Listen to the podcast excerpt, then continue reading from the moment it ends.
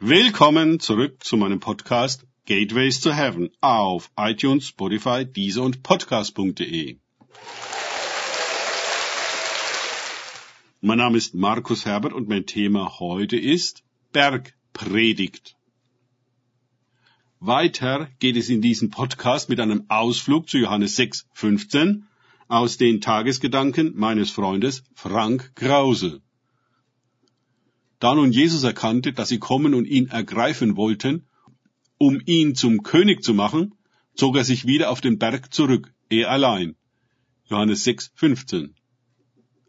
Wir setzen an dieser Stelle unsere Betrachtung über die Dimensionen des Berges noch ein wenig fort. Auch von Jesus heißt es, dass er sich in die Berge und an einsame Orte zurückzog, wie die obige Bibelstelle aus Johannes 6 zeigt. In Matthäus 14, 23 heißt es ähnlich. Und als er die Volksmengen entlassen hatte, stieg er für sich alleine auf den Berg, um zu beten. Jesus wartete nicht, bis der Dienst ihn mürbe machte und aufrieb, so wie Elia. Er ließ sich auch nicht von den Nöten nötigen oder den Umständen drängen, auch nicht von seinen Freunden oder Feinden lenken. Er ging von vornherein auf den Berg, wo er jenseits der Ansprüche des Dienstes und der Menschen allein mit Gott sein konnte. Wenn wir nicht auch solche Rückzugsorte zum Gebet finden und freiwillig in der Einsamkeit gehen, werden wir meiner Meinung nach kein nachhaltiges geistliches Leben führen und keinen effektiven geistlichen Dienst tun können. Eine berühmte Predigt von Jesus nennen wir die Bergpredigt. Matthäus 5 bis 7 die wohl zu den fundamentalsten und bekanntesten Texten der Weltliteratur zählt. Sie beginnt mit den Seligpreisungen, setzt mit einer revolutionär anderen Deutung der zehn Gebote fort, als wie die Tradition der Juden sie predigte bzw. auslegte, Anmerkung, und die meisten Christen es heute immer noch tun, und endet mit dem berühmten Gleichnis vom Haus, das auf Felsen oder Sand gebaut ist.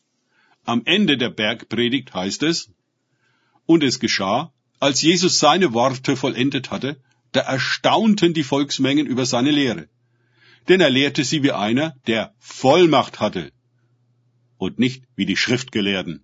Matthäus 7, 23.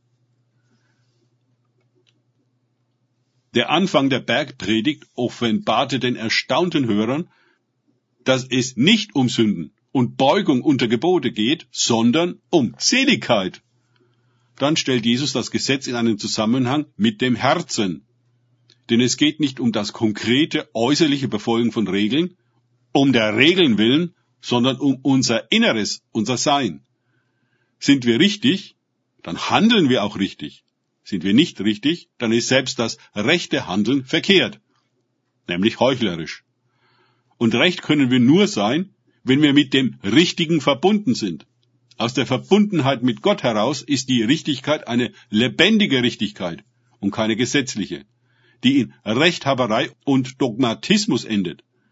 Die Richtigkeit, die durchs Herz geht, beginnt nicht beim anderen, sondern bei einem selbst und will dem anderen so weit entgegenkommen, wie man wünschen würde, dass einem selbst auch entgegengekommen wird.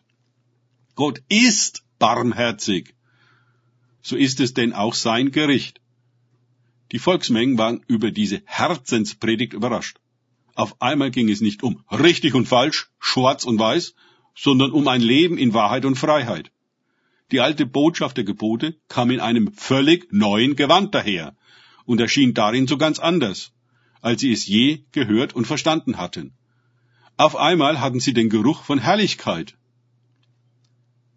Für die Pharisäer doch, die in ihrer Gesetzlichkeit eher Gefängniswärtern glichen als Wegweiser zur Freiheit, war das ganz unerhört. Für jeden uns muss der gesetzliche, einschränkende und kontrollierende Rahmen, den die Religiosität gern und schnell annimmt, von Zeit zu Zeit aufbrechen. Denn das Reich Gottes ist lebendig und der Geist beweglich. Um seine Wirklichkeit zu erfahren, sollten wir mit Jesus auf den Berg gehen, um zu beten. Dort werden wir geordnet und geklärt, können die Welt unten im Tal lassen und dem Himmel nahe sein. Da wird uns Großes wieder groß und Kleines klein. Dann hören wir die Stimme, die uns ruft und spüren die Hand, die uns hält. Dort hüllt uns die Herrlichkeit ein, die unser Zuhause ist. Danke fürs Zuhören. Denkt bitte immer daran. Kenne ich es oder kann ich es? Im Sinne von erlebe ich es.